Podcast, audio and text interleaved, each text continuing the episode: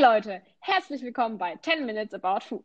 Heute mit dem Thema schneller, schneller Mittagessen. Schön, dass du dabei bist. Heute mit Selina und Sarah. Zu Beginn möchte ich eine Arbeitnehmerin im Homeoffice zitieren, mit der ich mich vor ein paar Wochen unterhalten habe.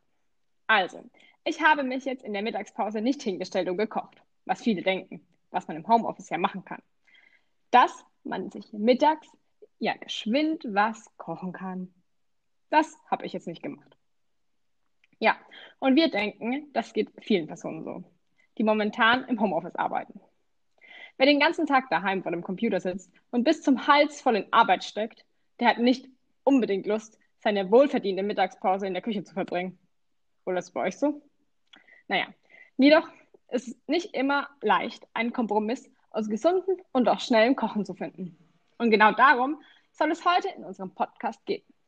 Wir wollen euch heute ein paar Tipps und Tricks mit auf den Weg geben, wie ihr schneller und einfach ein tolles Mittagessen zaubern könnt und warum Vorkochen euch das Leben ein Stückchen erleichtern kann. Genau, das stimmt. Vorkochen ist ja generell zurzeit ein großer Hype. Auch viele Instagram-Blogger posten immer wieder neue Meal Prep-Rezepte, um die Woche über jeden Tag ein schnelles und gesundes Mittagessen zu haben. Sarah, hast du Meal Prep schon einmal ausprobiert? Naja, Meal Prep bedeutet ja im Prinzip nicht mehr als Vorkochen. Und das mache ich schon ab und zu. Denn es rentiert sich einfach nicht, jeden Tag für eine Portion etwas Neues zu kochen. Da steht Zeitaufwand und Ergebnis einfach in keinem guten Verhältnis. Wie sieht es denn bei dir mit Vorkochen aus? Ich finde Vorkochen eine schöne und schnelle und auch gesunde Alternative zum aufwendigeren frischen kochen oder zu Fertigprodukten. Vor allem, weil man es dann kochen kann und wenn man Zeit hat und es nicht unbedingt in der Mittagspause mit eingebaut werden muss. Was ich im Laufe der Zeit gemerkt habe, ist, dass um bei der Speisenzubereitung Zeit zu sparen, eine gute Planung die halbe Miete ist. Wie oft stand ich schon in mittags vor dem Kühlschrank und habe überlegt, was kann ich jetzt kochen, was kann ich essen. Und damit bin ich bestimmt nicht alleine. Ich denke, dir geht es ja genauso. Schließlich versucht man dann halb verzweifelt, irgendwie aus den vorhandenen Lebensmitteln ein schmackhaftes Essen zu kreieren oder gibt das Ganze auf und landet doch wieder bei was Schnellem, Langweiligen. Kennst du das? Ja, es ist unfassbar, wie viel Zeit es kostet, sich jeden Tag erneut zu überlegen, was denn heute wieder auf dem Tisch landet und was ich koche. Diese tägliche Zeit zur Essensplanung kann, kann man sich echt leicht einsparen, wenn man am Wochenende schon überlegt, was man in der kommenden Woche essen will. Und das hat eben zusätzlich auch den Vorteil, dass man den Lebensmitteleinkauf für die Woche in einem Aufwasch erledigen kann und nicht alle paar Tage Nachschub besorgen muss und dadurch unnötige Sachen im Einkaufswagen landen. Ja, da die Tage unter der Woche meist mit Arbeit vollgestopft sind und nur wenig freie Zeit bleibt, bietet sich am besten natürlich der Sonntag an, um etwas Leckeres für die Woche zu kochen. Und wer jetzt denkt, er muss dann anschließend die ganze Woche das Gleiche essen, den kann ich beruhigen. Natürlich ist es Sinn und Zweck der Sache, sonntags einen großen Topf voll zu kochen und die ganze Woche das Gleiche zu essen zu müssen, bis es einem zu den Ohren raushängt. Das wäre einfach nur Unsinn. Ja, das stimmt. Also mehrmal als dreimal in der Woche schaffe ich auch nicht das Gleiche zu essen. Das schmeckt einfach sonst irgendwie gar nichts anders und nicht mehr. Wer sich stolzen Besitzer einer Tiefkühltruhe oder sogar eines Tiefkühlfaches nennen kann, ist bei diesem Trend klar im Vorteil. So kann man beispielsweise sonntags eine größere Portion vom ausgesuchten Gericht kochen und dann ein bis zwei Portionen für die, die, für die Woche in den Kühlschrank stellen und die restlichen Portionen einfach einzeln portionsweise einfrieren. Macht man das gleich mit ein paar verschiedenen Gerichten, hat man schnell eine bunte Auswahl verschiedener Gerichte im Tiefkühltruhe und kann sich so jeden Tag, wenn es mal schnell gehen soll, einfach etwas aus der Tiefkühltruhe zubereiten. Um eine größere Menge auf Vorrat zu kochen, eignet sich gerade jetzt in der kalten Jahreszeit besonders gut sowas wie Eintöpfe, wie zum Beispiel Chili con Carne. Oder ich liebe ja auch Linseneintopf. Den könnte ich mittlerweile im Winter fast jede zweite Woche essen. Oh ja, ich mag auch Linseneintopf total. Aber ich finde auch Suppen sind wunderbar geeignet und stellen zusammen mit einer Scheibe Brot ein gutes und schnelles Mittagessen dar. Oder doch lieber ein Curry mit Reis, eine Nudelpfanne oder eine Ladung Ofengemüse. Bei der Auswahl der Gerichte könnt ihr eurer Kreativität freien Lauf lassen. Ja, Und wenn ihr euch jetzt also dazu entschließt, eure Tiefkühltruhe mit einer bunten Auswahl an Gerichten zu füllen, möchten wir euch noch ein paar Tipps zum Einfrieren geben. Was soll man denn eigentlich alles beim Einfrieren beachten? Hm. Gemüse am besten vor dem Einfrieren bissfest kochen, da es beim Auftauen und Wiedererwärmen noch etwas nachgart und ihr sonst schnell eine weiche Pampe auf dem Teller habt. Und das möchte ja wirklich keiner. Ja, das stimmt. Das ist wirklich wichtig.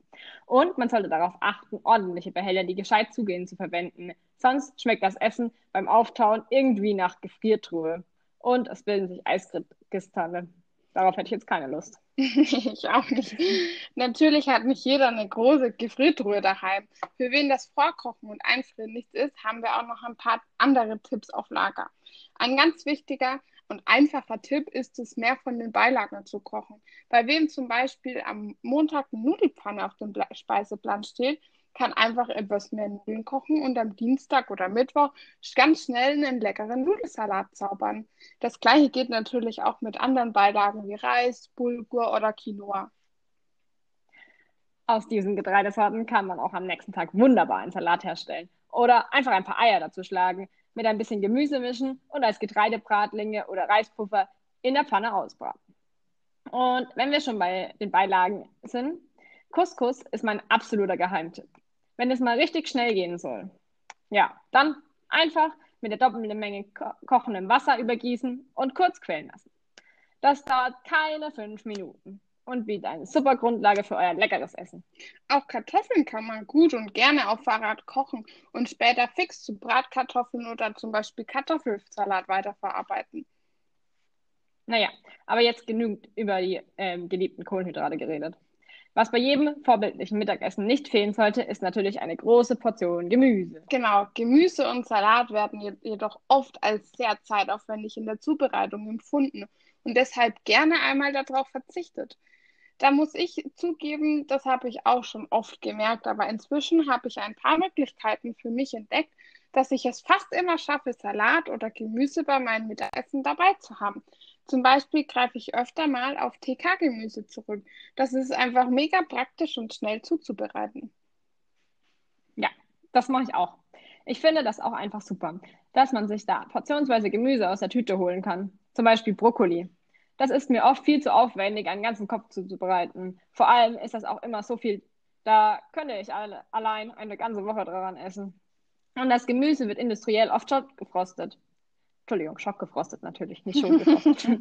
was dafür sorgt, dass die wichtigsten Nährstoffe und Vitamine gut erhalten bleiben. Und uns bleibt der Aufwand mit dem Gemüse, Putzen und Schnippeln einfach erspart. Was vielleicht hier noch wichtig ist zu erwähnen, dass man beim Einkaufen darauf achten sollte, dass man reines TK-Gemüse kauft, ohne Zusatz von Sahne, Butter oder Zucker, da diese unnötige Energie liefert.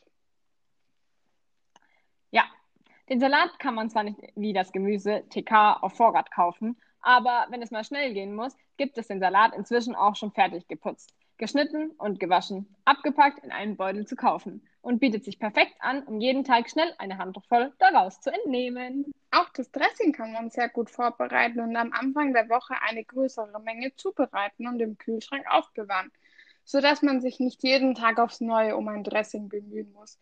Klar gibt es Salatdressings auch fertig zu kaufen. Diese sind jedoch oft mit viel Zucker oder Mayonnaise und lassen den somit vermeintlich gesunden, leichten Salat schnell zu einer kleinen Kalorienbombe werden lassen. Ja, das stimmt. Weitere Rezepte, die praktisch und schnell in der Zubereitung sind, sind sogenannte One-Pot-Pastas.